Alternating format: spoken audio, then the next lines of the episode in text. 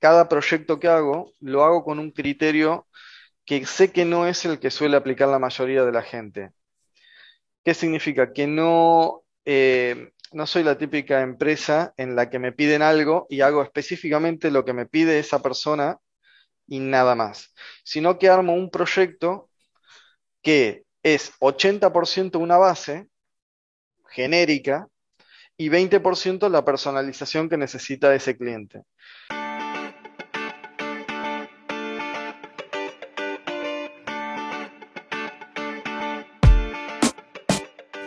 Buenos días, soy Juan Manuel Aguaxin y esto es Digitalizados, el podcast donde platicamos sobre los retos que la era digital nos plantea.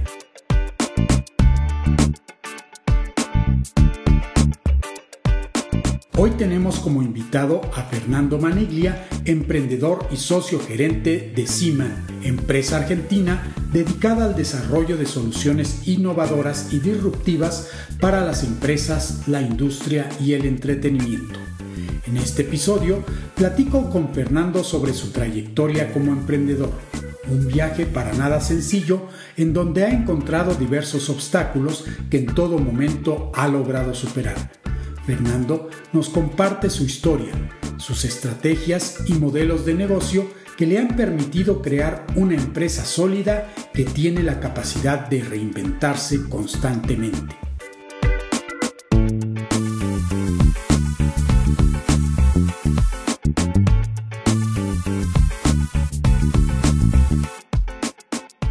Buenos días, hoy tenemos otro invitado que es un amigo que hice de forma virtual, es decir, lo conocí en un evento virtual y desde entonces no ha dejado de seguirlo y pues no está tan próximo como mis otros invitados. El día de hoy nos vamos hasta Argentina con Fernando Maniglia, un gran amigo que ya lo considero así porque lo sigo desde hace mucho. Hemos tenido la oportunidad de intercambiar algunos puntos, eh, pues desde el punto de vista académico, científico, porque estuvimos juntos por primera vez en una conferencia de inteligencia artificial de Latinoamérica de manera virtual. De ahí nos conocemos y como dije, pues desde ese momento empecé a seguirlo y estoy fascinado con todo lo que hace. Buenos días, Fernando. ¿Qué tal, Juan Manuel? Me, dejas totalmente sonrojado con tanto halago. Muchas gracias. Me siento también muy, muy agradecido por, estar acá en tu post. Y nada, empezar a, compartir una charla de amigos que esperemos que la gente también lo, lo disfrute, ¿no?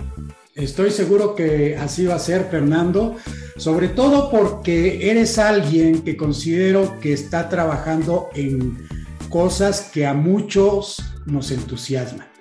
Eh, antes de pues, decir en todo lo que estás trabajando, pues vamos a empezar eh, platicando un poco sobre tus estudios, cómo llegaste a donde estás actualmente, ¿verdad? Eh, y ya después vamos a entrar en todo esto que digo que me fascina de lo que haces, porque nuevamente estoy seguro que muchos nos vamos a identificar contigo.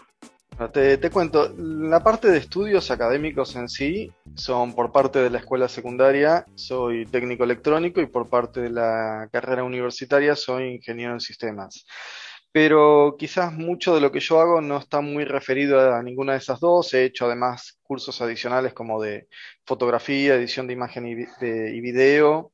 Eh, he hecho cursos de iluminación, o sea, cosas que no tienen nada que ver, pero también eh, he estudiado y he leído mucho sobre lo que es física apuntado a lo, que es mi parte, ¿no? O sea, no, física por física misma, sino, por ejemplo, hace unos años atrás empecé a trabajar con el paquete de Qiskit de IBM para poder hacer circuitos cuánticos en el microprocesador de Zurich y, bueno, intentar entender cómo funcionaba cada una de las, puertas, de las puertas cuánticas implica entender algo de cuántica, si no es, es lo mismo que estar pegando puñetazos al aire, ¿no? Así que bueno, eh, estudiar un poquitito de eso, eh, informarme con otras personas, pero mi proceso puntual consiste más en entender cómo funciona la base.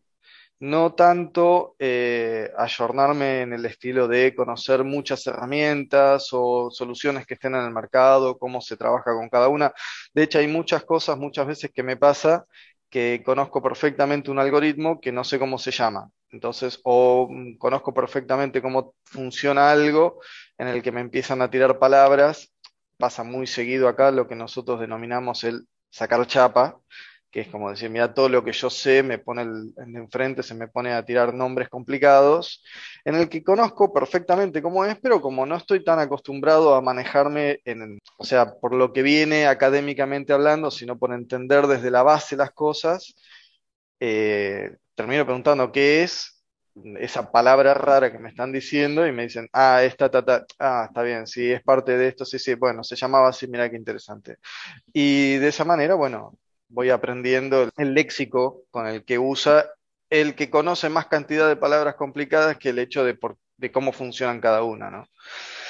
Así que bueno, el conocer la base, el, cómo funcionan las cosas, pero desde, desde, el primer engranaje ayuda mucho a eh, crear casi cualquier cosa que a uno se le ocurra sin tener mucha complicación, porque la naturaleza tiene un conjunto de reglas y básicamente si uno las, uno las sigue, todo lo que se compone hacia arriba no suele ser algo, algo muy diferente, o sea, no hay cosas que violen las leyes de la física en que me digan, bueno, no, eh, necesito que me fabriques determinada cosa eh, y que yo pueda decir que sí, sabiendo que, que, claramente no va a funcionar porque violaría cualquier concepto físico básico.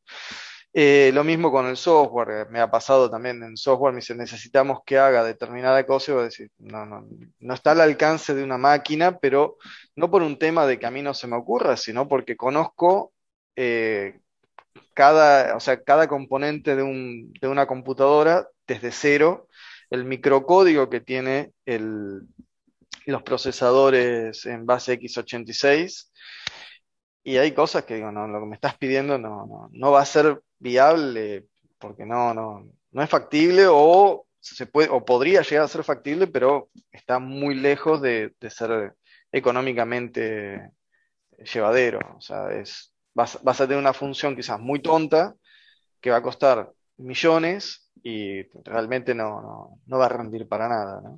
Pero bueno, eso es un poco el tema. la parte académica quizás no es tan lo crítico, sino el hecho de investigar desde la base, ¿no? Muy bien, pues has dicho una palabra que se me hace clave en tu perfil, que es crear.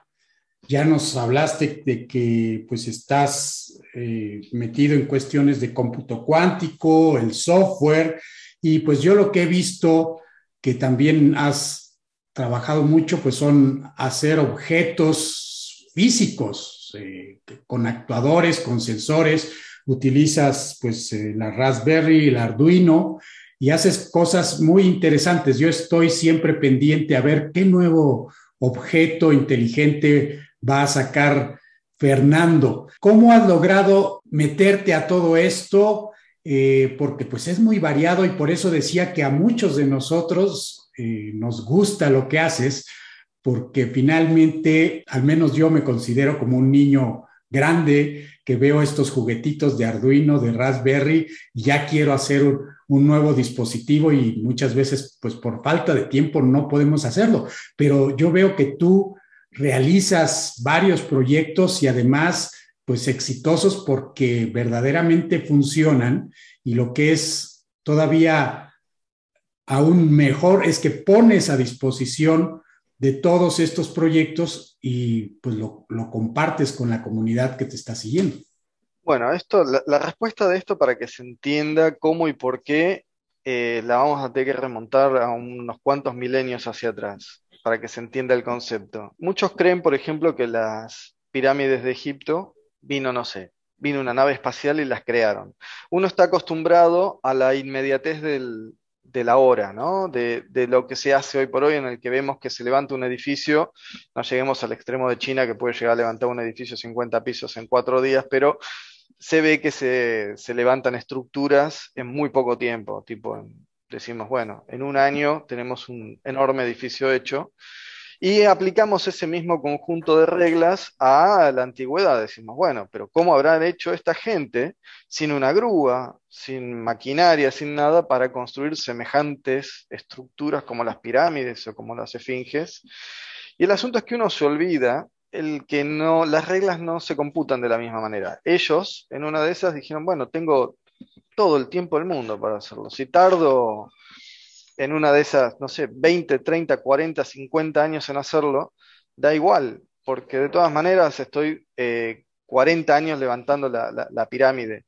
Entonces, al no aplicar las reglas actuales, no esperar de que eso se haga de forma inmediata, ahí ya se puede entender de, sí, la verdad es si voy a disponer de medio siglo o un siglo para levantar una pirámide, sí, la verdad que puedo estar arrastrándola y no, hay no habría tanto problema. Eh, eh, con esto el tema de la, del Arduino, pasa algo muy parecido a lo de las, al tema este de las pirámides, ¿no?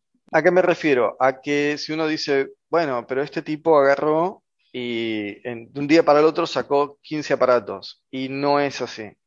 O sea, hubo todo un proceso, tuvo toda una evolución de casi 22 años en los que cada proyecto que hago lo hago con un criterio que sé que no es el que suele aplicar la mayoría de la gente.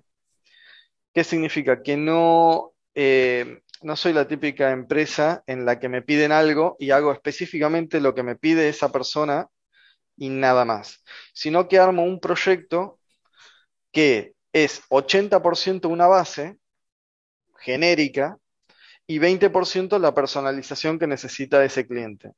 Significa que ese mismo proyecto podrá usar eh, podrá ser usado después para cualquier otro cliente o cualquier otra persona que necesite lo mismo, customizando la última partecita. O sea, yo básicamente construyo los frameworks, eh, más no un producto enlatado cerrado para el cliente. Entonces, eh, en ese punto llega esta situación en la que me dice, me, ha pasado, me dicen, ¿cómo podés sacar 15 aparatos en un día? Bueno, porque la base es básicamente siempre la misma. La función puede variar casi totalmente, es decir, entre un equipo y otro puede haber 180 grados de diferencia, pero como la base es la misma, y solamente cambio ese último pedacito, esa, entre comillas, última milla del, equipo, eh, puedo sacar muchas variaciones, ¿no? Eh, de ahí que, bueno, de ahí viene este, tema de poder eh, fabricar. Bueno, siguiendo la respuesta, me decías, ¿de dónde viene el tema de construir utensilios físicos? Ya hace unos cuantos años eh, descubrimos que a la gente no le gusta comprar software, o sea, lo, considera que debe ser algo gratuito. Eh, la piratería es, casi total en la Argentina, no, es que haya mucha gente que compre nada. Así que dijimos, hay que cambiar la forma en la de que se vende algo, porque de otra forma no, no. O sea, si una empresa está destinada a fracasar, y venimos bastante bien, ¿no? O sea, 21 años en el asunto, estamos bastante bien. Es decir, venden ahora algo tangible, podríamos claro, decir. Tenemos que buscar algo que sea tangible o algo que, que, que, la persona sienta que su dinero vale de alguna manera. Entonces, por ejemplo, se paga, eh, se ofrece un servicio. Quizás no se ofrece un producto cerrado, sino decir, mira, vos vas a, a obtener este producto, el producto te lo doy literalmente gratis, o sea, y lo que sí te cobro es una consultoría. O sea, el, mantener el software actualizado, el contestarte preguntas, el asesorarte ante la mejor forma de utilizar la herramienta y demás, pero la herramienta en sí misma no te la cobra. Por ejemplo, puede haber servicios cloud, eso sí, que por ejemplo como la infraestructura la estamos poniendo nosotros, entonces ahí sí le decimos, mira, vos estás pagando, pero el pagar implica que vos no compraste tal y tal, tal máquina y además tenés también nuestra consultoría atrás, nuestro apoyo, o sea, siente que no es que le da plata a alguien por el hecho de que se le ocurrió hacer un software y yo le tengo que pagar solamente porque a esa persona se le ocurrió hacer el software y nada más. Y por otro lado, cuando eh, no implica ya un, un, servicio, o sea, no implica un servicio, es un aparato en exceso simple, estamos a, un, producto en exceso simple, decimos, bueno, el software o lo damos gratis o lo enlatamos en algún producto físico, tangible, que la persona pueda sentir en la mano. O sea, sabemos que a nivel marketing la persona tiene que conectar físicamente con el objeto para, sentir que es propio y recién ahí poder, poder apostar por él y pagarlo y sentir como que, vale la pena. El, cuando digo vale la pena, es la pena de dejar tu tiempo representado en valor monetario en determinado producto, ¿no? O sea, es decir, yo pongo tanta plata que representó tanto tiempo de mi tiempo eh, en, poder conseguir ese dinero. Entonces, bueno, vamos, yo lo que termino haciendo es decir, mira, yo dejo el dispositivo gratuito de forma abierta. Si querés que el, el equipo lo arme yo, ahí te lo cobro. Porque ahí sí estoy poniendo yo de mi tiempo, entonces hacemos un intercambio de tu tiempo por obtener el dinero contra mi tiempo por armar el equipo. Caso contrario, queda libre, podés hacerlo por tu propia cuenta, con tus propios parámetros, con tus propias configuraciones, y sea de paso, ayuda también a, aquellas personas que no tengan eh, un buen pasar económico, pero tengan buen conocimiento, que en la Argentina son bastantes, eh, decir, bueno, hay un dispositivo acá que quizás con muy poco dinero puedo llegar a generar alguna producción y que eso me, genere algún tipo de, reintegro. Lo cual a mí también me sirve porque no deja de ser, eh, eh, como sabe, el origen no, deja de ser el, propio código nuestro.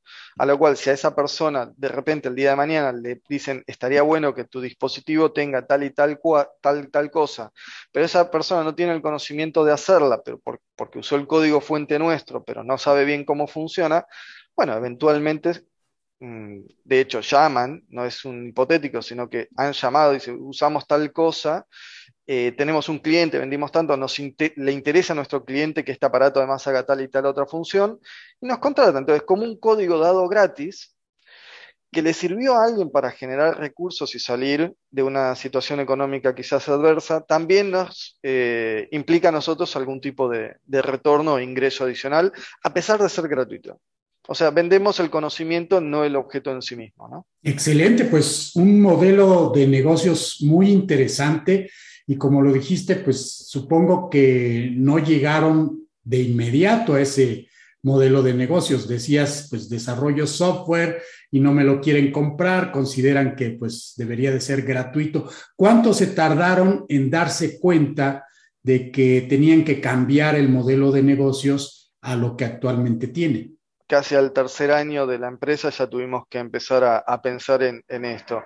Acá mm, es difícil quizás entender eh, lo que puedo decir, excepto que uno viva en, este país. Argentina es extremadamente particular, no importa cuánto uno pueda llegar a criticar a, sus propios gobiernos, creo que nunca llegarían a, las locuras que nos hacen pasar a nosotros. Estamos hablando de que es un, un país donde prácticamente nada funciona por más de uno o dos años. O sea, cada uno o dos años hay que estar obligadamente reinventándose porque o sacan regulaciones nuevas, o devalúan la moneda, o cierran las importaciones, o de repente abren las importaciones. O sea, las reglas de juego no se mantienen casi literalmente por 24 horas. Significa que estamos constantemente buscando la manera de eh, salir adelante y de buscar la forma de, no morir en el camino, ¿no? Esto viene dado de, nosotros arrancamos como una empresa de provisión de servicios de Internet, o sea, de conectividad. Pasamos bajo una modalidad que era Internet gratis, en el cual trabajamos con lo que se llama un share revenue con las compañías telefónicas, en donde la compañía telefónica dejaba el acceso de forma abierta a través de los vínculos que nosotros teníamos internacionales de conectividad ellos usaban unos, eh, las telefónicas usaban unos equipos que se llamaban Total Control, en el que cualquiera podía discar y ya se conectaba a Internet con un modem común de 56K, o sea, viejo, viejo, y la compañía compartía parte de lo que la persona gastaba en teléfono con nosotros. Entonces, la conexión era pseudo gratuita, o sea, no se pagaba una conexión per se, pero sí se pagaba una tarifa telefónica y esa es la que compartía con nosotros y con eso salía. Bueno, funcionó bien por un tiempo, obviamente la tecnología en ese caso avanza, no podemos hacer nada, así que está perfecto. Salimos con lo que es banda ancha, eh, nos hicimos licenciatarios de banda ancha y lo primero que sucedió es que eh, sacaron una serie de leyes que nos prohibían utilizar el espectro radioeléctrico con el que teníamos licenciado, tuvimos que cambiar para otra tecnología, después nos empezaron a sacar otro tipo de regulaciones municipales que no nos permitían tirar cable por más que estuvieran autorizados, entonces tuvimos que cambiar de tecnología de vuelta. Después, no, después directamente llegaron a un acuerdo con las telefónicas grandes en las que les hacían todo tipo de exención impositivas a ellos y no a nosotros, por lo cual ellos podían dar el servicio gratuito y nos aplastaban totalmente a nosotros, no, teníamos tanto respaldo para, tanta espalda, ¿no? Como para soportar eh, servicios gratuitos. Y en esa primera guerra que teníamos que decir, bueno, tenemos que ofrecer algo superador con recursos limitados, salieron los primeros equipos. Esos primeros equipos fueron manejadores de ancho banda, web caché, eh, routers, equipos de saltos de radio, todo armado directamente por nosotros, que daba una eficiencia muy buena, eh, pero bueno, eventualmente la batalla se termina perdiendo porque es claro que una empresa chica no va a poder nunca contra una multinacional, así que eventualmente la multinacional nos terminó eh, moviendo de, la escena económica y mm, empezamos a pensar de que si esos problemas los teníamos nosotros, los debía tener muchas otras personas más, así que empezamos a indagar cuánta cantidad de proveedores de servicio podían llegar a tener mucha más espalda de la que teníamos nosotros, pero con un problema similar. Y encontramos que habían como 13.000 cooperativas en el interior del país que también, o sea, no tenían quizás el, problema de las grandes telefónicas intentando ocupar su, su, territorio, pero sí tenían este problema de que el costo mayorista de ancho banda no permitía competir en relación a, la a lo que podían llegar a cobrar el, el, mega minorista, y nuestra tecnología les permitía aumentar muchísimo ese rinde dando un servicio muy bueno a un costo mm, competitivo. Entonces empezamos a crear, en vez de empezar a prestar servicios de telecomunicación, empezamos a crear equipamiento y software para empresas que prestan servicio de comunicación. Eh, siguió durante un tiempo, nuevamente, eso siempre, eh, siempre las cosas acá caen por un tema de regulación del Estado de algún tipo, y siempre esas regulaciones no son en bien generalmente de, del pueblo, son en bien de alguna pelea política que tengan. Así que bueno, cada dos años siempre estamos cambiando o generando nuevas eh, soluciones tecnológicas como para adaptarnos quizás no al movimiento del mercado en sí mismo, sino a, los disparates que van sacando la gente en el Estado. ¿no? es un tema de avanza la tecnología y nosotros avanzamos la tecnología, nos, nos obligan a hacer eso porque no hay de otra. Y bueno, pasa que, por ejemplo, eh, en ese momento la importación estaba abierta, así que podíamos eh, comprar equipos y construir esos equipos. O sea, nosotros metíamos, eh, comprábamos, por ejemplo, placas base o PCs directamente y adaptábamos nuestro software a esa placa base o a esa PC, estilo lo que hacen las empresas como Microtic.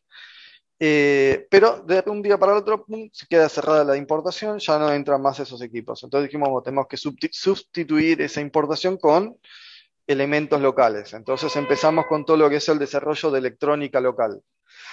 Eh, después empezó a faltar electrónica, así que empezamos a buscarle la manera de suplantar los componentes que nos llegaban.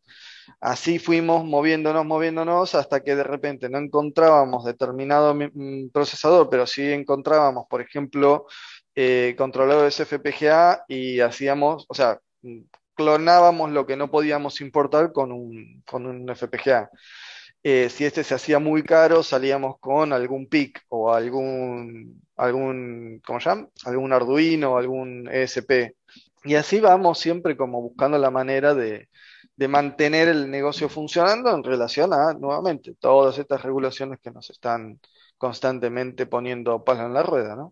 Sumamente interesante, pues quiere decir que no han tenido viento constante, siempre ha habido cambio de, viento y por lo tanto se han tenido que adaptar pues a la nueva dirección que, les eh, dicta ese, ese viento, ¿no? A, a, la empresa. Tu empresa, no sé si lo pronuncio bien, que se llama Siman. Eh, es una empresa que nació entonces eh, con algunos colegas que tú conocías, algunos amigos.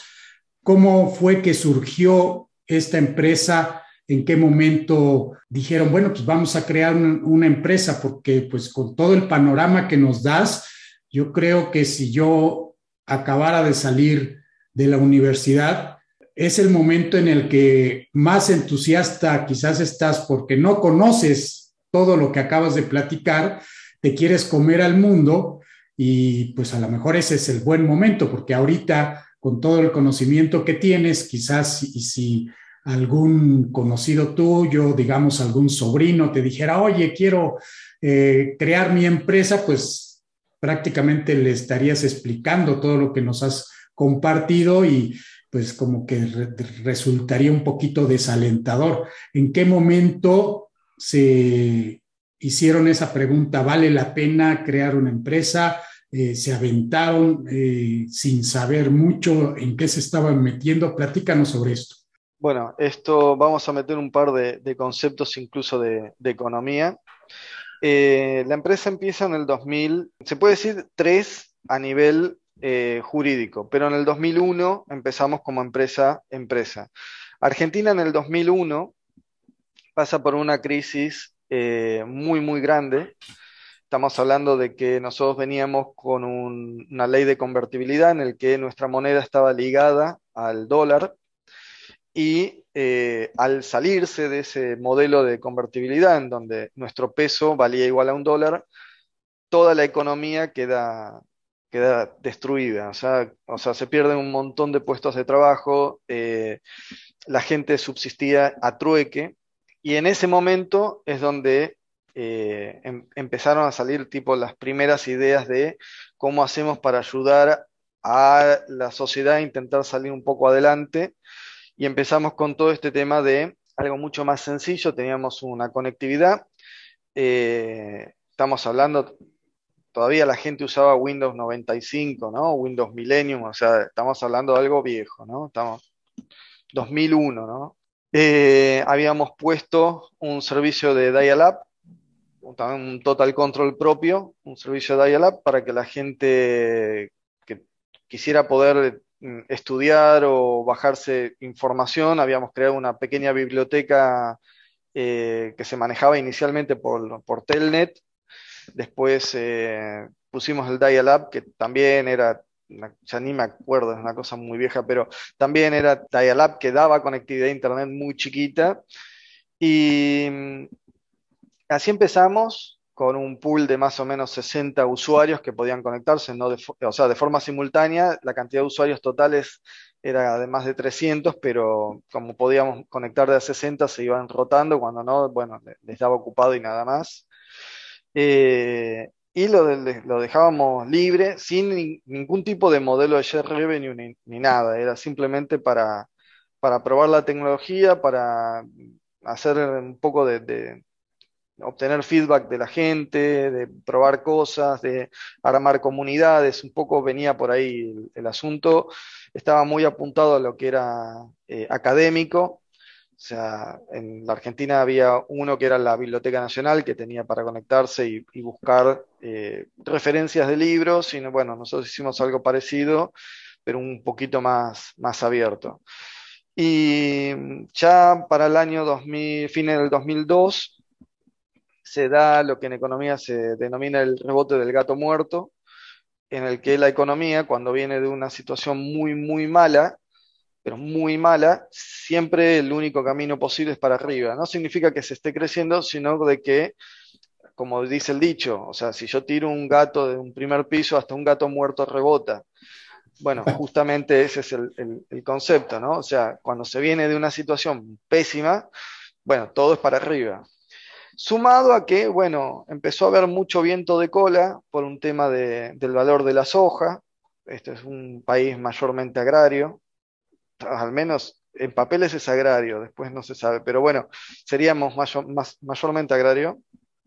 Eh, hubo mucha entrada de, dólares, a lo que, bueno, mucha gente empezó como a, tener la posibilidad de, mejorar, de, salir de ese agujero que fue el 2001 y ahí es donde dijimos, bueno, ya que hay circulante ahora en, la calle, es momento de ver, de buscar una forma de redituar esta conectividad que estábamos dando gratuitamente y ahí es donde salimos con las telefónicas, a decir, bueno, hagamos este pacto en el que yo te genero minutos en tus líneas telefónicas, que ahora hasta ahora no me los venías pagando nada, era, era totalmente gratuito, hagámoslo a nivel nacional y empecemos a permitir a que cualquier persona en cualquier parte del país pueda acceder a esto, pero ya colocando estos equipos, los Total Control, en tu central telefónica y no que me tengan que llamar con, número de larga distancia a mí, ¿no?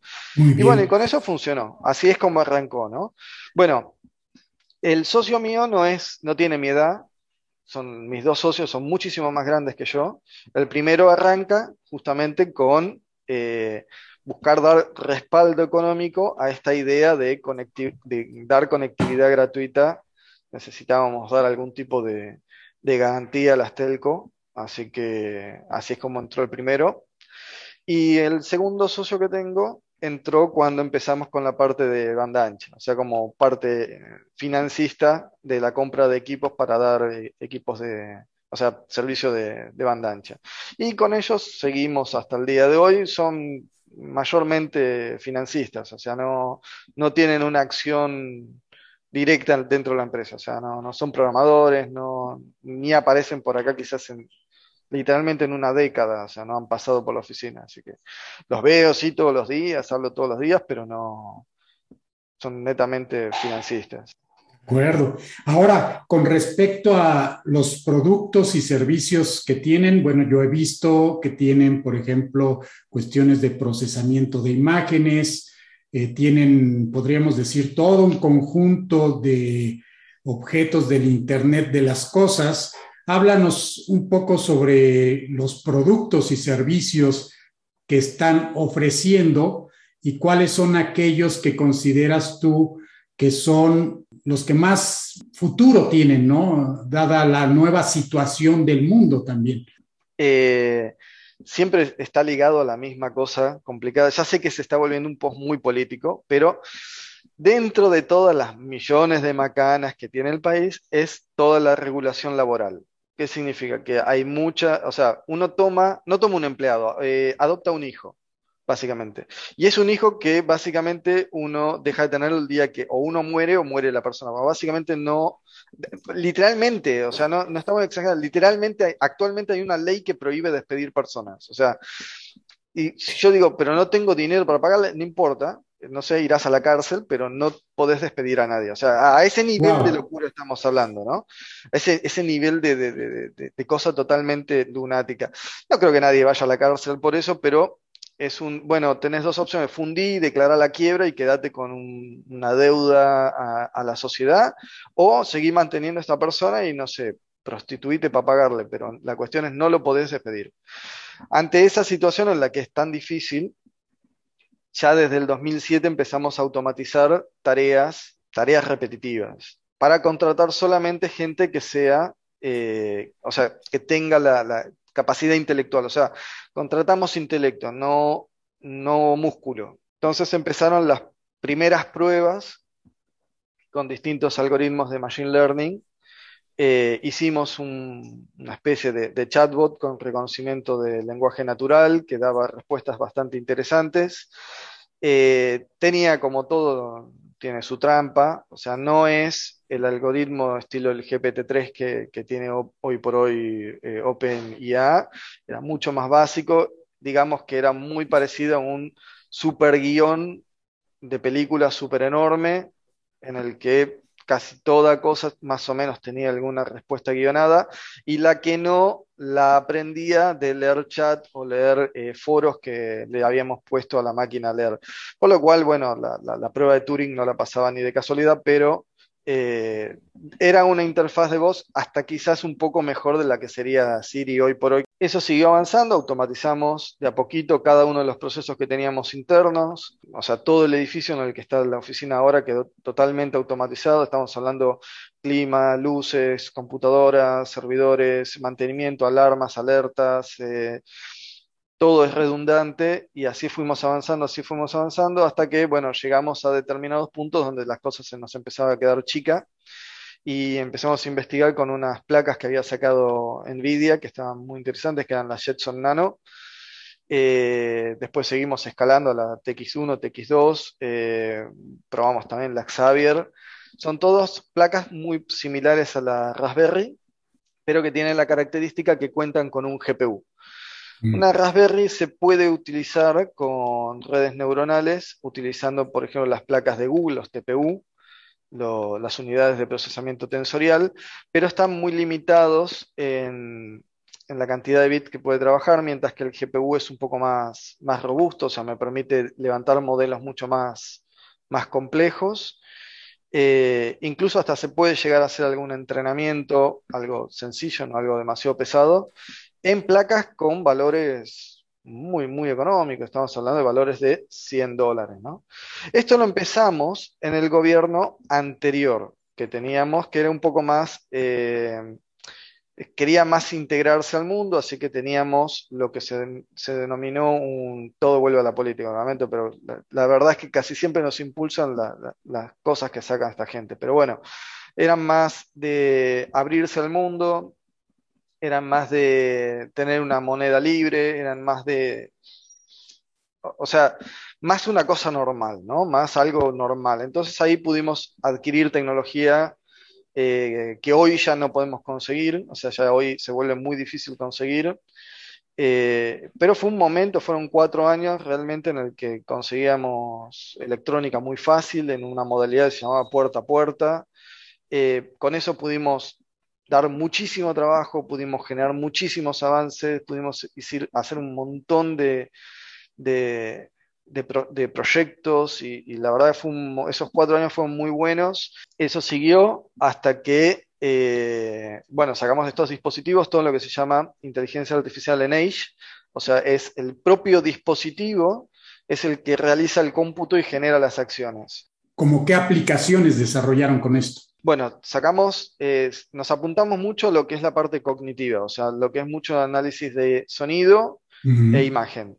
Entonces, por ejemplo, uno de los dispositivos, el primero que sacamos fue un sistema operativo basado en el propio Linux Forterra que tiene, que tiene la gente de NVIDIA, adaptándolo, o sea, recompilando de hecho el kernel también a un nuevo sistema operativo propio, también basado en Linux, al que llamamos eh, Proyecto Horus directamente, en el que pusimos un, con un montón de SDKs propios, en el que mm, uno podía crear sus propios modelos, subirlos a una interfaz web, todo local, o sea, nada de, nada de cloud, en el que yo subo mi modelo, ese modelo la propia placa lo optimiza bajo, bajo las reglas de lo que es el Tensor RT, que son unas optimizaciones para, para trabajar por GPU, los GPU específicamente de, NVIDIA, lo que daba, bueno, que el, modelito entrenado, siempre modelos tipo SSD, eh, SSD MobileNet, SSD Little, o sea, los FaceNN, que son modelos un poco más pesados, ya,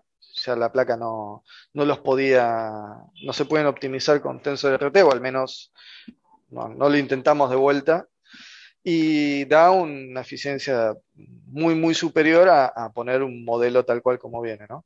Eh, este mecanismo básicamente lo que hace es como descubre cuáles son los caminos más cortos y en vez de, mm, cuando tengo que hacer inferencia, en vez de recorrerlos todos, como que voy optimizándolo utilizando la tecnología de ray tracing por los caminos más cortos y de esa manera, bueno, obtengo resultados más, más rápidos. Bueno, la cuestión es, sacamos estos equipos, era detección de Mm, imagen, imagen es básicamente cualquier cosa que se nos, diera la, se nos diera la gana o se le diera la gana al cliente, porque básicamente está abierto a que cualquiera le suba su modelo. Lo sacábamos con el, típico modelo, el que debe conocer todo el mundo, que es el, SSD Little Coco, que es eh, Common, Object, eh, Common Object in Concept. Y eso permite hacer casi cualquier cosa, ¿no? Estamos diciendo, una cámara con eso puede tomar velocidad de un coche, puede hacer distanciamiento social, puede hacer, eh, yo sé, detección de animales, puedo hacer, eh, yo qué sé, la distancia que tengo con un vehículo más adelante, si quiero hacer algún sistema de alerta, eh, como se llama, de, vehículo próximo, un, un, sistema ADAS, ¿no? Un sistema de, de, asistencia al conductor. O sea, con solamente ese modelo básico, ese modelo COCO, se pueden hacer un montonazo de cosas con además la posibilidad de crear como mini scripts en el propio desarrollo que permite tomar la información de la metadata generada de esa, de esa detección que hice y aplico, aplico algoritmos que pueden ser muy sencillos, como por ejemplo distancia euclidia entre dos, eh, entre dos objetos y veo si tengo distanciamiento social.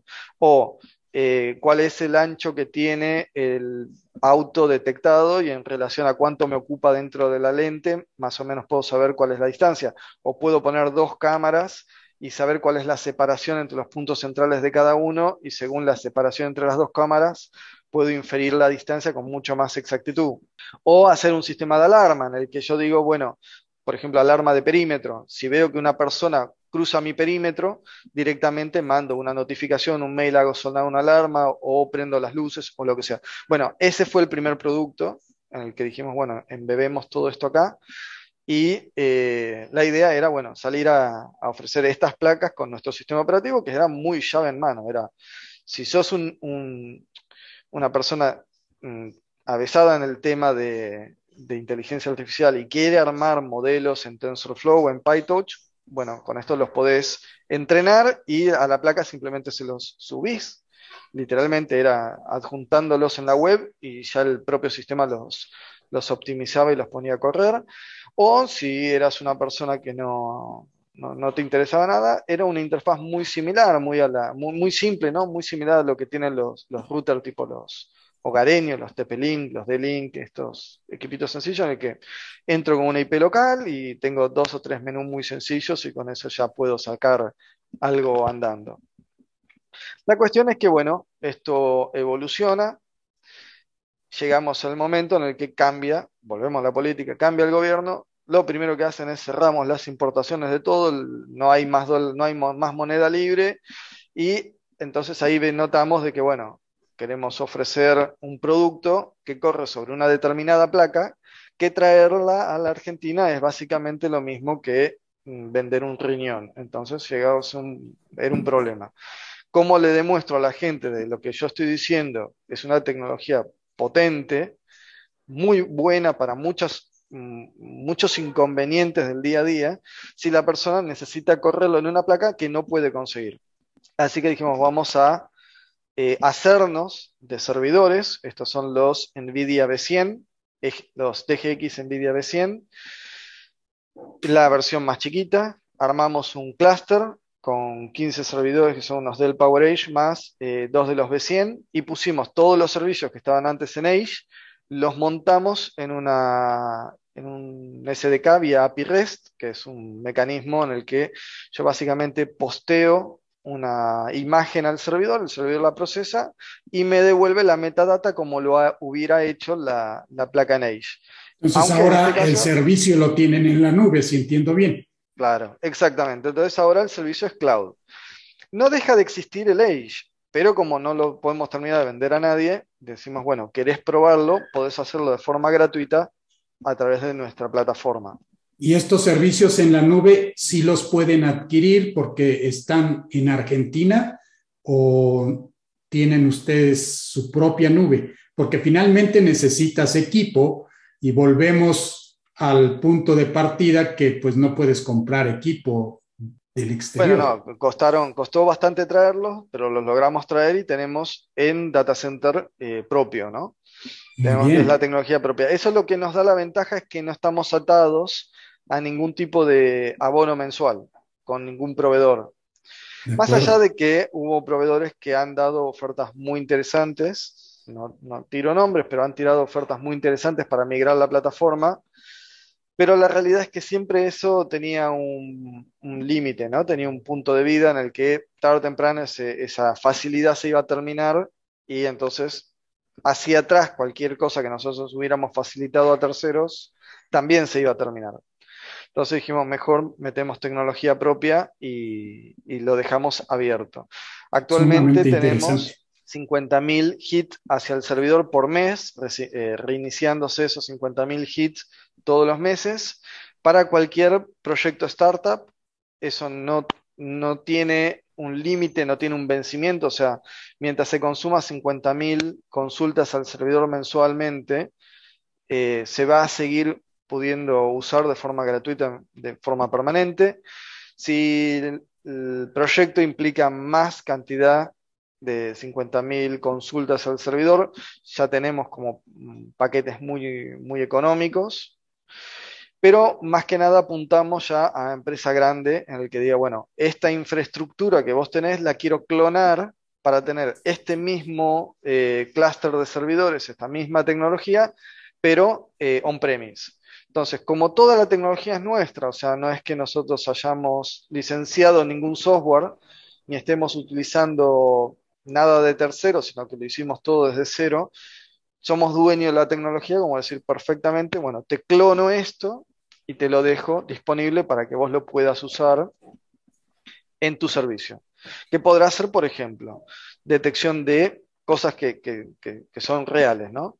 Detección de eh, empresas que son mexicanas. A todo esto aclaro. No voy a decir la empresa para no meterme en problemas, las empresas para no meterme en problemas, pero son mexicanas y son muy, muy, muy grandes. Así que busquen empresas muy grandes, ya saben cuáles son.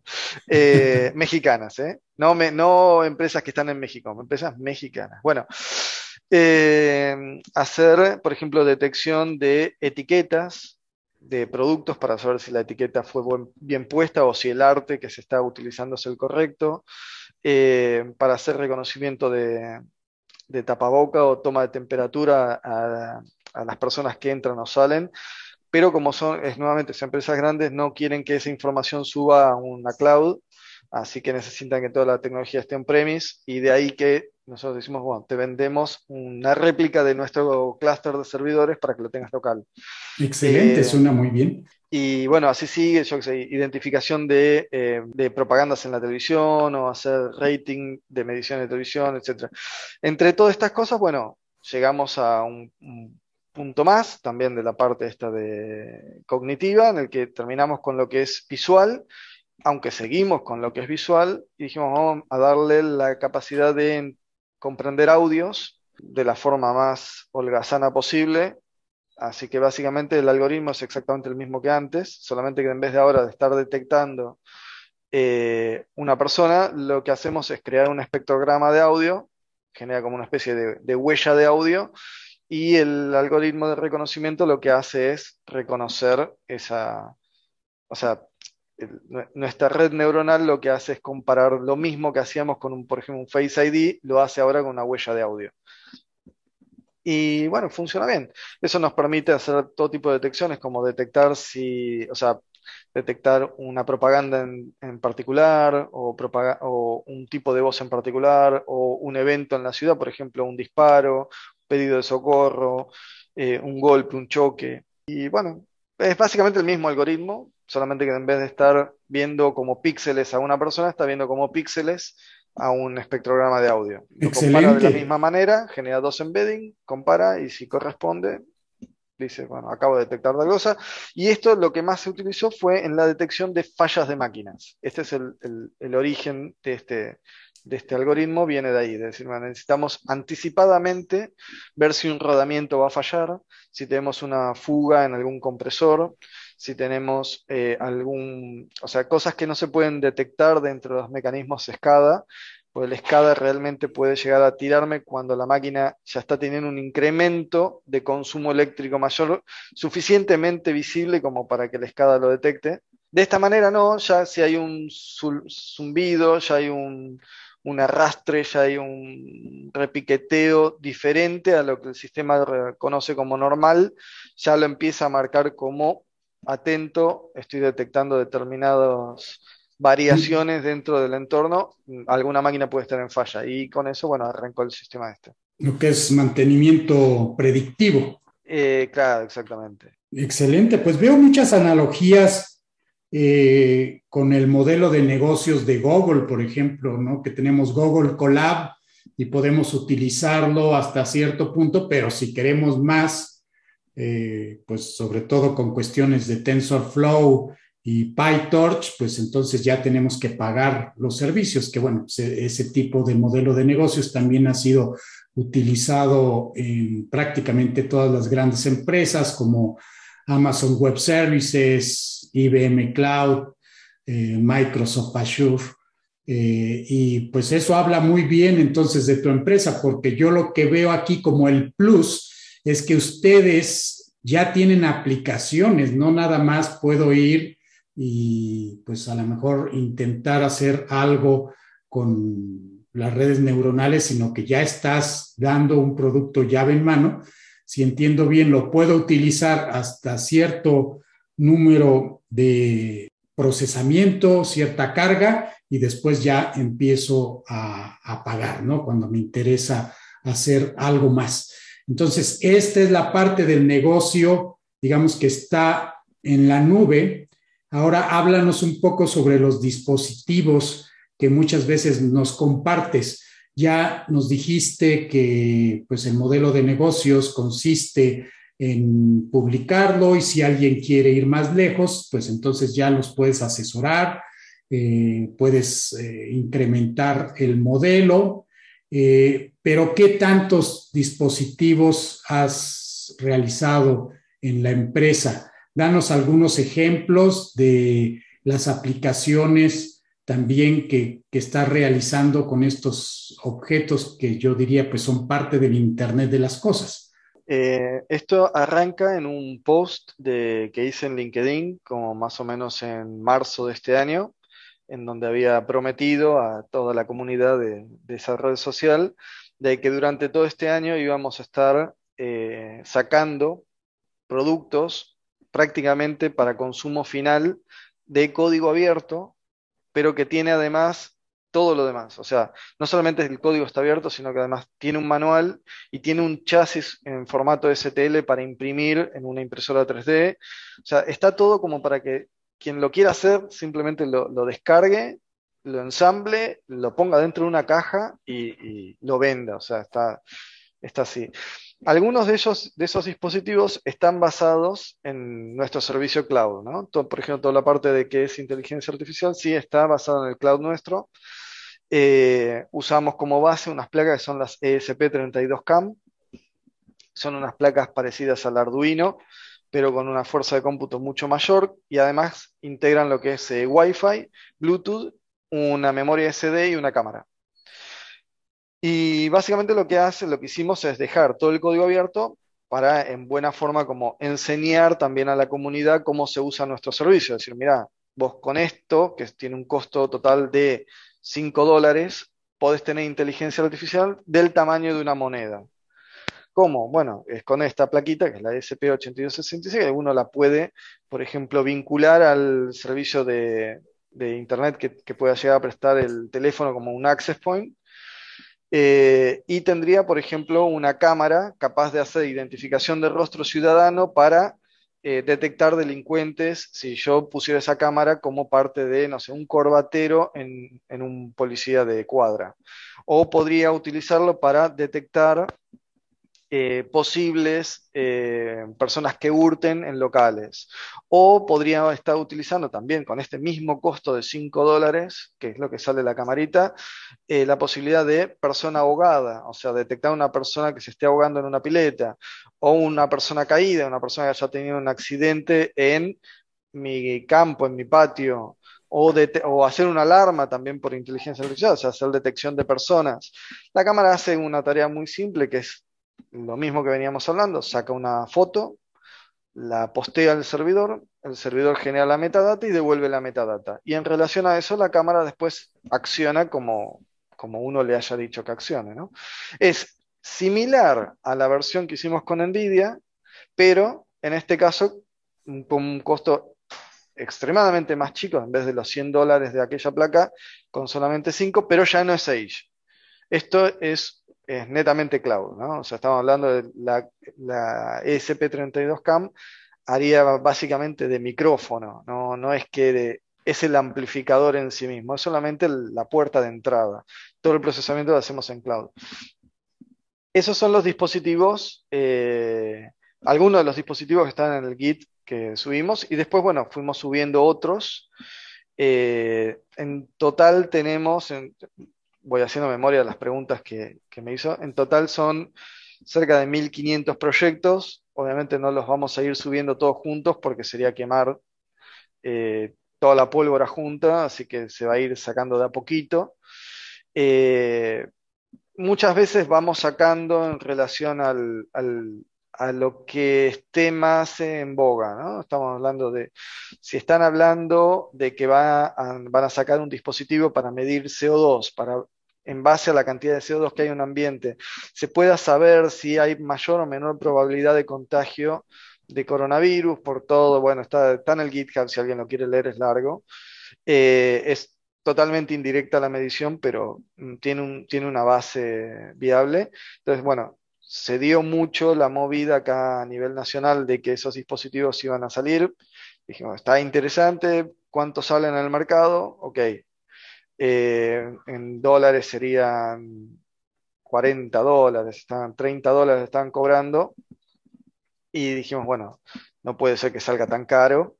Y sacamos un equipo por el equivalente de 6 dólares, que hace exactamente lo mismo.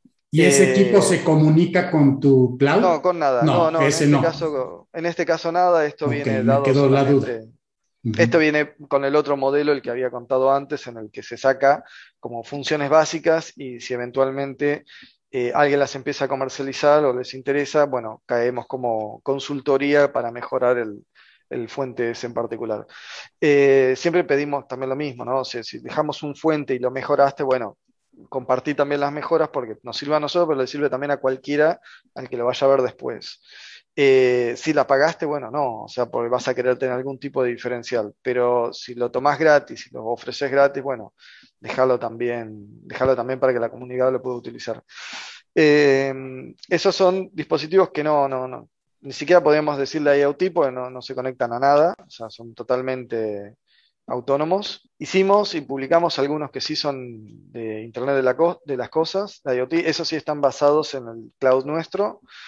Eh, tenemos algunos desarrollos en base a lo que es eh, Eclipse Mosquito, que es un protocolo, utiliza un protocolo que se llama MQTT, es un protocolo de mensaje corto para eh, cosas muy sencillas, o sea, manejar televisores, en este caso manejar luces, es, bastante sencillo, pero bueno, siempre bajo el mismo concepto, hacer de que sea mucho más económico que lo que hay en el mercado. Por ejemplo, uno de estos que hicimos eh, de lo que es netamente IoT, que está en el GitHub, que lo pueden entrar, lo pueden ver, es utilizar el chatbot, que se, perdón, el chatbot no, el bot que, que deja disponible Telegram para controlar una placa ESP32. Eh, no, ESP8266, perdón.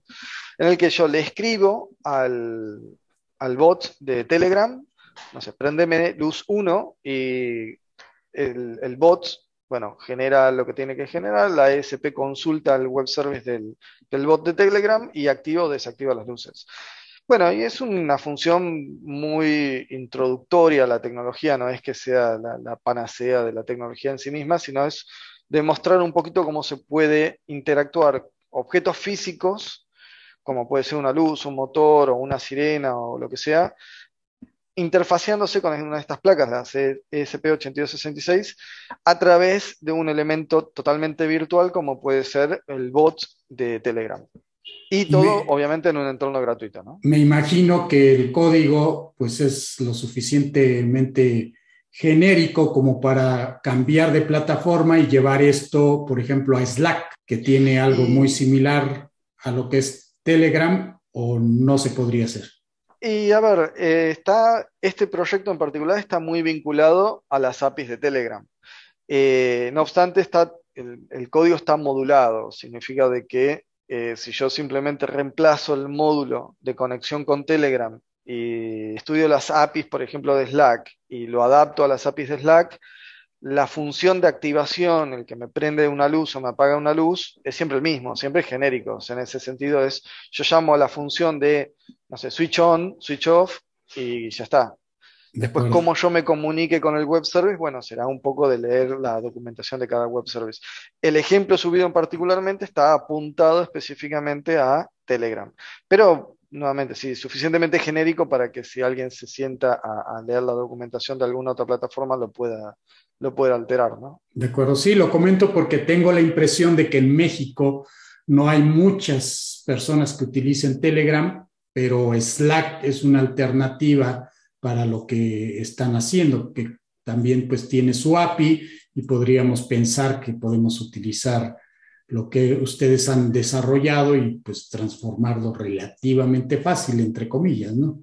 Sí, tenemos otro, otros SDKs, como por ejemplo lo que tiene Blink, que ya son eh, aplicaciones específicamente para utilizarlas con, esto. O sea, son, yo puedo construirme eh, un panel con botones, con pantallas, con todo tipo de, gráficas y linkearlo a una de estas plaquitas, a una de estas ESP8266, una, un Arduino con alguna placa Ethernet o alguna ESP32CAM, o una, perdón, una CAM, no, una ESP32 a secas, y comandarla directamente con esta, este entorno, esta aplicación que ya viene para Android, ya viene para, para iOS en el que yo simplemente arrastro y pego componentes y le digo a este componente va a activarme el pin 1 de la placa, este va a activarme el pin 2, este me entrega datos del pin 3 y en base a eso, bueno, básicamente armé una aplicación IoT solamente arrastrando componentes de un menú ¿no? que trae la aplicación. Eh, no, no necesariamente quizás tendría que estar saltando a armar toda una interfaz con una plataforma nueva, si ya hay, ¿no? O sea, esta ya la trae y si uno dice no me quiero ligar a lo que es eh, Blink, que es un servicio que dentro de todo ellos lo, cobran de alguna manera, es como si la aplicación tiene muy pocos componentes, no lo cobran, pero si yo quiero hacerla más compleja, ellos venden como si fuera energía, le ponen, ¿no? Que es básicamente nuevamente lo mismo, unidades monetarias, o sea, determinados componentes son más caros, si los quieres usar vas a tener que pagarlo. Y si yo digo, no, no quiero, no quiero pagar nada de todo eso, bueno, siempre están las alternativas como eh, Node-RED o, Eclipse Mosquito, que son como versiones para servidor en el que harían básicamente lo mismo que Blink, pero dentro de mi propio entorno y sin tener que pagarle nada a nadie ni depender de nadie.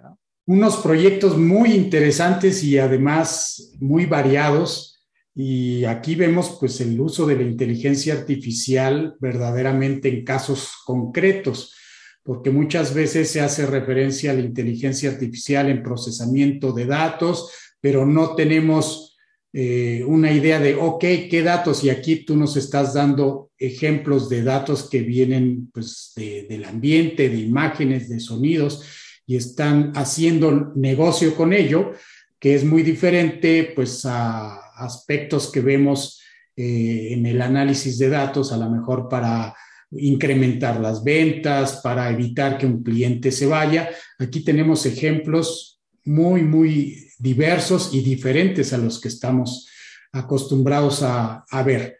Ahora, me surge la pregunta si tu empresa ha logrado salir de Argentina teniendo clientes fuera de Argentina, porque tengo esta impresión de que Argentina actualmente está relativamente cerrada y no sé cómo sean las cosas, pero pues si ustedes intentan vender, vender algo al extranjero, posiblemente sea difícil que esos negocios entren a Argentina. Eh, ¿Es igual de difícil o es más fácil que ustedes traigan negocio del extranjero que comprar de al extranjero? Nosotros lo que estamos haciendo eh, es concesionar negocios en el extranjero. O sea, vender de forma directa en el extranjero no. Explico por qué, porque nuevamente el que no está en Argentina, para nosotros, para los argentinos es normal. Para los que están afuera eh, eh, sería como, me está mintiendo, no puede ser, es mentira, este, este, este podcast es todo mentira, pero no, esto es así. Nosotros no tenemos un solo tipo de cambio, como podría tener cualquier país normal, nosotros podemos llegar a tener, creo que tenemos como setenta y pico de tipos de cambios distintos. Eh, significa que depende de lo que compre, depende de lo que venda, e incluso a quién se lo venda, el gobierno nacional me va a dar más o menos cantidad de pesos por cada dólar que yo entro al país. Wow, esa es una diferencia muy grande. Sí, ese es un problema terrible. ¿Por qué? Porque, por ejemplo, yo determinados productos los, los tengo que obligadamente pagar, por ejemplo, en dólar billete, y el dólar billete tiene un valor. Pero el valor del dólar oficial tiene otro valor que es exactamente la mitad. Significa de que eso es un problema. Porque si yo tengo que girar dólares para pagarle a alguien, un programador afuera, me sale más caro que la cantidad de dólares que me va a entrar por el trabajo que esa persona hace. A esa cantidad de dólares que me traen, además hay que empezar a descontarle todo tipo de cosas. Ganancia, comisiones de comercio exterior, eh, tenemos ingresos, eh, ingresos brutos, tenemos el IVA, tenemos todo tipo de retenciones. O sea, cuando, para que más o menos sea una idea, depende de la actividad también, por eso son setenta y pico tipos de cambios distintos, ¿no? Si yo soy una empresa de tecnología, estoy relativamente bien, significa de cada 100 dólares me van a quedar 40. Si yo soy una persona del campo, por, cada 100 dólares, dependiendo de lo que yo esté exportando, por cada 100 dólares me pueden quedar 15 lo que hace de que, bueno, el negocio sea casi inviable para todos. De ahí que constantemente se escucha de las inversiones no ven a Argentina y de hecho hasta se van. Y es evidente porque es imposible en el que eh, no, no, no, puedo competir contra nadie. Literalmente no puedo competir contra nadie porque la carga impositiva es tan bestial que es imposible. Entonces directamente lo que digo es, bueno, concesiono el negocio a una empresa que quiera desarrollarlo afuera y ese dinero lo o sea, se cobra afuera en una cuenta de afuera, en el mismo país donde esté la empresa que lo esté concesionando. Entonces, todo ese negocio lo maneja esa empresa afuera, nosotros cobramos un fee muy chiquito por, por tener por prestar la tecnología y por dar el asesoramiento que se paga en una cuenta afuera. Y esa es la forma con la que por el momento podemos trabajar, no, no, no hay mucha más vuelta que esa. Eh, básicamente somos un socio exterior. O sea, la empresa es de otro, lo hace otro con tecnología nuestra, pero no vendemos de forma directa ni, somos un socio legal afuera, justamente por todas estas trabas impositivas y burocráticas que nos ponen en el medio. ¿no? Es, realmente muy, muy difícil. O sea, eh, si alguien hace una nota a otro argentino acá y le pregunta, por ejemplo, eh, ¿vos crecerías si tuvieras la posibilidad, muchos argentinos van a decir que no porque tenemos miedo. Crecer en la Argentina es por lo general, como las reglas cambian todos los días, es lo mismo que comprar un, tanque y quedarnos sin nafta en el medio del camino, lo cual haría que empujarlo sea mucho más pesado que si hubiéramos comprado una bicicleta. Entonces, por lo general nos mantenemos diversificados y chicos justamente para no, tener que empujar después una cosa muy grande. Y las empresas que terminan siendo muy grandes, como Mercado Libre o Global, bueno, simplemente se terminan yendo, porque saben que, no, no, no hay un futuro económico actualmente en, en, el camino que se está enfilando. ¿no? Vaya, pues he descubierto muchas cosas que no conocía, se me hace todo súper interesante y pues no me imagino qué podrías hacer tú aquí en México, porque si bien no todo va bien en México, creo que muchas de las restricciones que tú tienes en Argentina, pues no las tendrías acá y estoy seguro que pues lograrías manejar tu barco, que es, esa, que es la empresa, ¿verdad? De una manera pues más ágil. Eh, yo creo que te sentirías a lo mejor eh, con más potencia para hacer algunas cosas. Eh, ¿Consideras que es todos estos cambios constantes incrementan finalmente la creatividad? Incrementan la creatividad sin, ninguna duda, eso es, es, así. De hecho, eh, uno de los chistes que a veces nos hacemos internos es si algún día se da esas situaciones de las películas de apocalípticas en el que viene un meteorito o hay un ataque extraterrestre, no van a ser los norteamericanos los que salven al mundo. Vamos a ser nosotros con seguridad porque estamos preparados para sobrevivir a casi cualquier hecatombe. Venezolano y nosotros estamos preparados para sobrevivir a lo que sea, porque nos cambian las reglas del juego tan seguido y nos, nos, eh, presionan a hacer tanta cantidad de cosas para lograr llegar 24 horas más que si hay, si hay, existe alguna comunidad que pueda llegar a, salvar el mundo ante un apocalipsis, vamos a ser nosotros seguros. pues estamos de apocalipsis en apocalipsis casi todos los días, o sea, no hay un día de paz, así que en ese sentido sí. Ah, el tema que tiene esto es, si bien impulsa el ingenio constantemente, eh, a cada cosa que el ingenio genera, nuevamente parece una tontera, pero hay una fuerza que no es una casualidad, hay una fuerza eh, consciente que es mayormente venida del Estado, que hace todo lo posible para intentar sacar tajada de eso. Entonces aparece un mercado libre que genera una inteligencia y en el mejor momento, en el momento en el que todo el mundo empieza a comprar, donde esa plataforma eh, que ya era muy fuerte ahora se vuelve más fuerte, ahí es donde el Estado le ataca con todo y se termina yendo.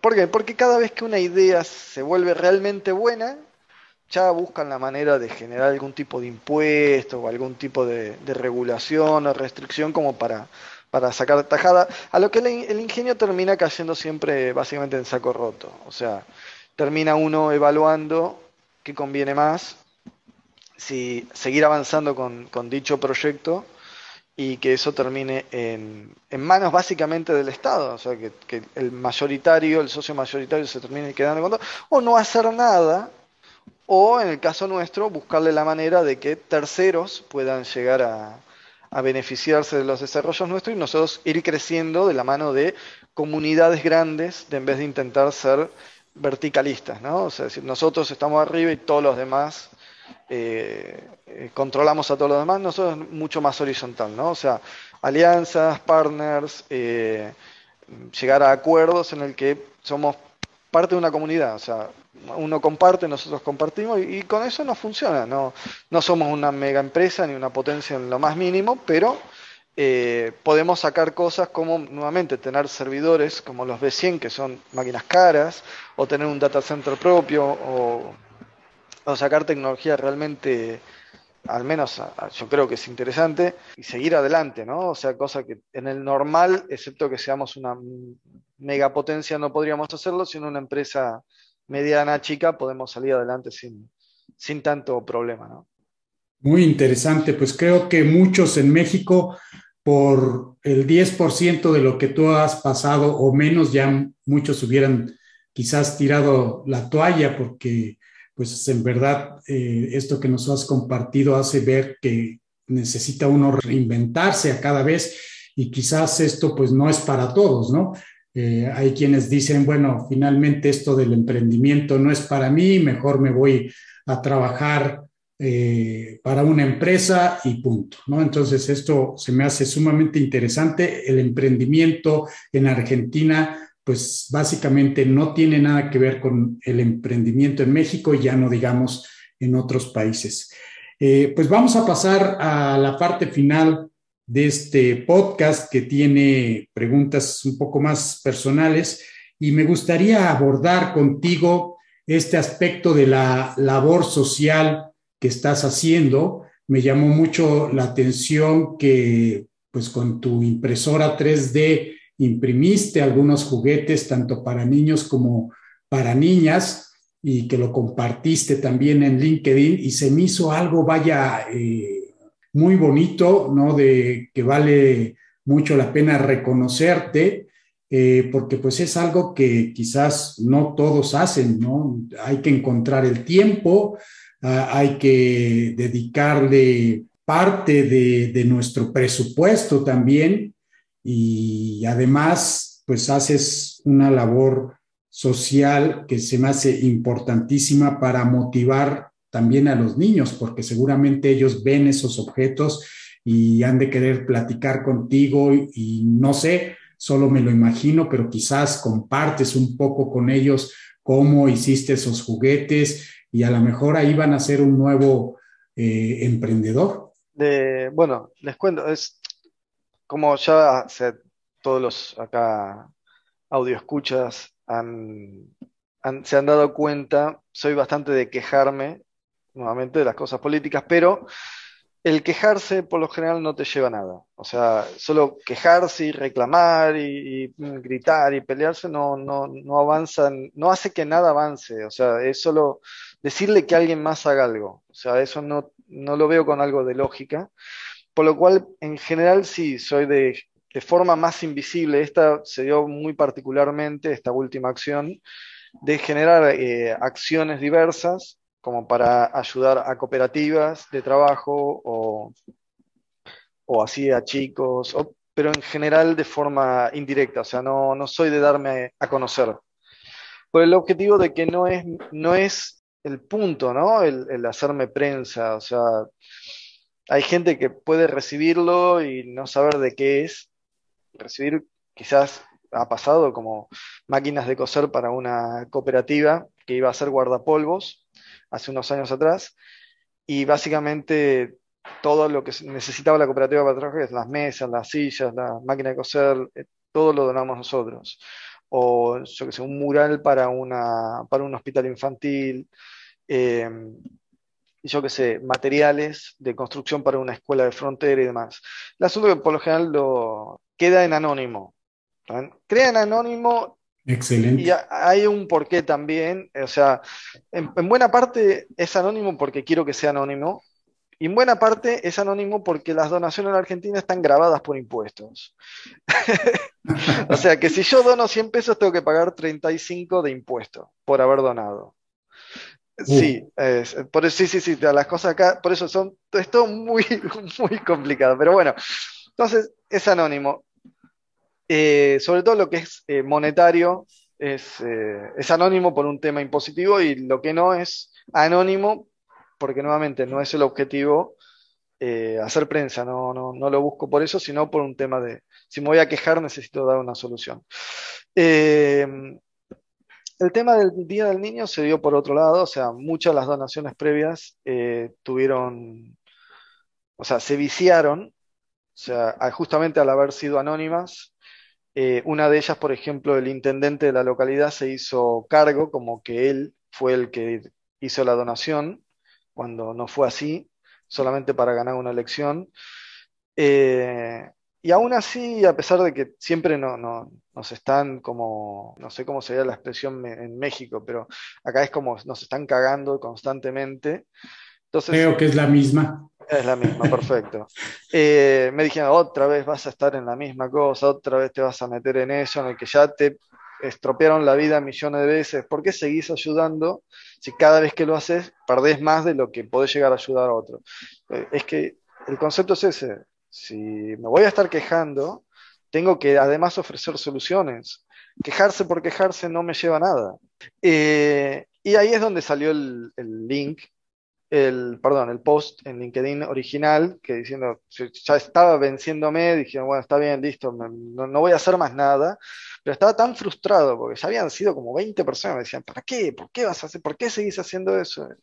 Te van a tratar de, pedófilo, te van a decir de que estás queriendo secuestrar chicos, vas a decirle, sí, pero yo lo único que quiero es, es darles un juguete el día del niño, ni siquiera quiero ser yo el que se lo dé, o sea, lo puedo mandar por correo, no, no, no veo por qué hay tanto problema con eso. No, pero van a pensar que es algo de campaña política, van a pensar de no lo hagan, no estaba podrido y dije, bueno, no lo voy a hacer, lo publiqué, pero dije, si lo voy a renunciar, al menos lo, lo voy a hacer público, esta vez sí lo voy a hacer público. Y tuve tanto afecto por parte de toda la comunidad de, de LinkedIn que dije, no, no, no, si realmente hay tanto apoyo, yo tuve más cantidad de gente diciéndome seguí adelante que la que me dijo paralo. Entonces dije, no, lo voy a seguir adelante. Y mm, está bien que la producción no fue muy grande tampoco, fueron veintipico de juguetes, no es una cosa muy grande. Eh, fueron sí complicados porque lo que quería era, primero los imprimí en una resolución muy alta, para que el juguete tuviera una terminación muy buena. Cada uno de los juguetes era absolutamente distinto a otro. Yo lo que quería dar a entender, eh, el mensaje que quería dar era, no te estoy dando lo que me sobra, estoy armando algo específicamente para vos y quiero que entiendas de que esto eh, tiene, eh, no tiene un precio, pero tiene un valor intrínseco en el, punto de que esto que tenés vos y que que vos no lo, quizás no lo podrías comprar, pero tampoco el chico que tiene millones de, dólares guardados lo puede comprar porque esto fue armado y diseñado específicamente para vos. Es la única versión, que, la única copia que existe y es únicamente para vos. No hay plata que te lo pueda comprar. Entonces, darle valor al objeto en sí mismo, no por lo que cuesta en dinero, sino por el hecho de que no puede ser conseguido de otra manera más de esta que fue la que... Sí, le estás dando algo único Claro, es la única pieza. mensaje. Exactamente, esa es la única pieza que, se hizo para eso. Y ahora está esta otra, esta otra cosa que me preguntaron, dice, ¿por qué el Día del Niño? ¿Por qué no otro día? ¿Y qué importa que sea el Día del Niño y no, otro día? Y la realidad es que todo siempre tiene un porqué, o sea, no es que es porque me pareció lindo hacerlo el Día del Niño, más allá que, que sea lindo, eh, sino porque, y ahí empezamos con estas analogías medias complicadas, pero en la antigüedad el humano no eh, no conocía el tiempo. O sea, el humano no, tiene la no tenía la capacidad de reconocer el paso del tiempo. Sí, entendía que había día y noche y que habían ciclos, habían temporadas, pero no reconocía el tiempo en sí mismo. De hecho, hoy por hoy, el, el tiempo como abstracción en nuestra mente también es difícil de entender. Si yo le pregunto en este mismo momento, ahora, en, este, en esta charla, ¿qué comió hoy? Me lo va a poder contestar. Si le pregunto qué comió ayer, probablemente también. Si le pregunto qué comió la semana pasada, ya va a ser más difícil. Si le pregunto qué comió hace un año y medio, un día cualquiera, probablemente ya ni sepa qué, haya hecho o qué haya comido ese día. Pero, si ese día es específicamente el día de su cumpleaños o el día de Navidad, yo digo, ¿cómo fue su cumpleaños el año pasado? O con quién se juntó hace dos, navidades, probablemente sí lo recuerdo. ¿Por qué? Porque nosotros no almacenamos toda la información eh, en nuestra cabeza redundante, o sea, lo que es rutinaria, sino solamente esos momentos específicos.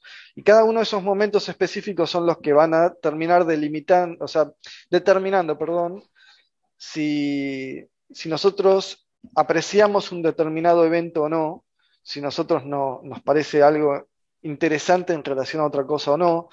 Si todas nuestras navidades son malas, vamos a odiar la Navidad. Si todos nuestros cumpleaños son malos, no vamos a querer cumplir años. Pero si todos son buenos, vamos a querer nuestro cumpleaños. Y son esos momentos que se recuerdan de alguna manera, porque socialmente se establece que es un día para recordar. Entonces el Día del Niño era uno de esos nodos donde si lo dejamos pasar como un día cualquiera, es, va a ser un día cualquiera. Es más, puede ser un día hasta resentido, un día en el que todos los demás tienen y yo no. Mientras que es un día, ese día lo hacemos especial, lo hacemos un día que pueda recordar, que tenga un valor a nivel social también, quizás ese día en el que uno está abierto al ingreso de nueva información sirva para, no necesariamente así, pero quizás sembrar la semilla que permita hacer algo más. Ese chico que recibió eso, si hubiera recibido un juguete cualquiera, quizás el mensaje hubiera sido un, eh, alguien que tiene más dinero que tu padre te está dando algo, eh, básicamente sos, no, no, vales, no vales vos y no vale nadie. Mientras que si alguien lo que te está regalando es diciéndote, esto lo hice para vos, se hace de esta manera, y el día de mañana vos vas a poder hacer eso, creo que el mensaje es distinto. Ya no es un, te regalo esto porque otro no puede.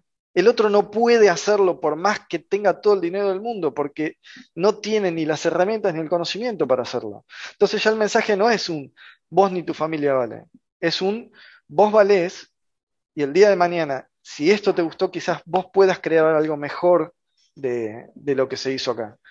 Y ese era un poco el, concepto, un poco la, la, charla que también que se dio con los chicos, no yo, esto fue donado a una parroquia en una villa de emergencia y donde el mismo, el mismo sería pastor, ¿no? no hay cura ahí, es el que dio a entender a los chicos todo el porqué del juguete y cómo es. Y sí, los juguetes gustaron mucho, los chicos jugaron mucho, eh, tuve, tuve, un feedback por parte de, la gente de la parroquia muy bueno, o sea, realmente la, la cosa funcionó muy, muy bien. Eh, los chicos por suerte se interesaron en este tipo de, cosas, utilizando los celulares para ver. Yo les, di la idea de este juguete fue creado por un robot, entonces en su cabeza se imaginaron de que quizás era un robot grande. Impresora 3D no deja de ser un robot, eh, aunque no antropomórfico, pero no deja de ser un robot. Así que mentir, básicamente no les mentí. Y bueno, eso sirvió bueno para que, bueno, se lograra un poquito. No sé si todos los chicos el día de mañana lleguen a, algún puerto, pero si muchas veces se siembra la misma cosa, quizás eh, a la hora de cosecha sea algo un poco mejor, ¿no? O sea, que, el chico sea algo de provecho en vez de un chico resentido por no haber podido tener algo. Son chicos en situaciones muy, muy precarias, ¿no? No estamos hablando de, de chicos que la pase, bueno, más, pobrecito. No, muy precaria, o sea, chicos que pueden estar durmiendo en una casa hecha con, con sábanas. Maravilloso, pues creo que has hecho una excelente labor llena de simbolismo, de sensibilidad para los chicos, como bien lo explicaste, combinar ese regalo con ese día, estoy seguro que pues se van a acordar siempre, porque no fue ni un día cualquiera, fue el día del niño y no fue tampoco un regalo cualquiera, fue un regalo muy, muy especial. Pues maravilloso y eh, te expreso mi, mi admiración nuevamente, pues de, por sí me, me, me, encanta todo lo que estás compartiendo con nosotros todos los días y pues te agradezco muchísimo, Fernando, el haber dedicado un poco de tiempo a compartir todo esto que has compartido con nosotros de haber sido tan abierto en lo que están desarrollando, porque a lo mejor muchas empresas podrían decir, no, no voy a compartir esto porque pues me van a causar eh, una competencia en el futuro eh, y creo que tú has sido muy, muy abierto y eso pues también es de, admirarse. Pues te deseo... ¿Puedo hacer un comentario final? De claro que sí. Es, esa, esa filosofía se llama el, tiene un nombre y se llama altruismo egoísta, en el que uno dice, yo doy cosas porque me sirve a mí como persona que mucha gente esté bien. O sea, quedarme con todos los recursos hace de que haya menos gente produciendo y por tanto voy a tener menos cosas para, para tener. Voy a, voy a hacer... Había un video que había visto que decía, ¿qué conviene más? Eh, tener a África con gente con mucho poder adquisitivo investigando cómo curar el cáncer, cosa que si el día de mañana yo tengo cáncer se me pueda curar con una pastilla, o tener a todo África pobre y cuando yo tenga cáncer simplemente morirme. Entonces, eso es el altruismo egoísta, es comparto porque aunque sea extremadamente indirecto o podría ni siquiera darse, en algún momento puede volver. Excelente reflexión y me la, me la llevo porque en verdad que es lo que buscamos muchos, los que estamos aquí en México, en, la comunidad de académicos, comunidad de eh, emprendedores, y a veces es difícil entender y tú lo has explicado perfectamente. Pues te agradezco nuevamente y pues soy alguien que admira también a Argentina y no pierdo la esperanza de conocer próximamente eh, tu país, que estoy seguro tiene muchísimas cosas buenas que compartir. Y bueno, pues vamos a dejarlo así, ¿no? Eh, una cita pendiente, igualmente eres bienvenido a México. Eh, esperamos pues que esta situación de la pandemia cambie y entonces todos esos eh, planes que tenemos de conocernos personalmente, eh, pues se puedan hacer realidad. Te deseo el mejor de los éxitos, Fernando, y nuevamente gracias por haber estado en Digitalizados. Hasta la próxima. Muchísimas gracias y las puertas acá siempre abiertas para ustedes también. Muchísimas gracias por invitarme.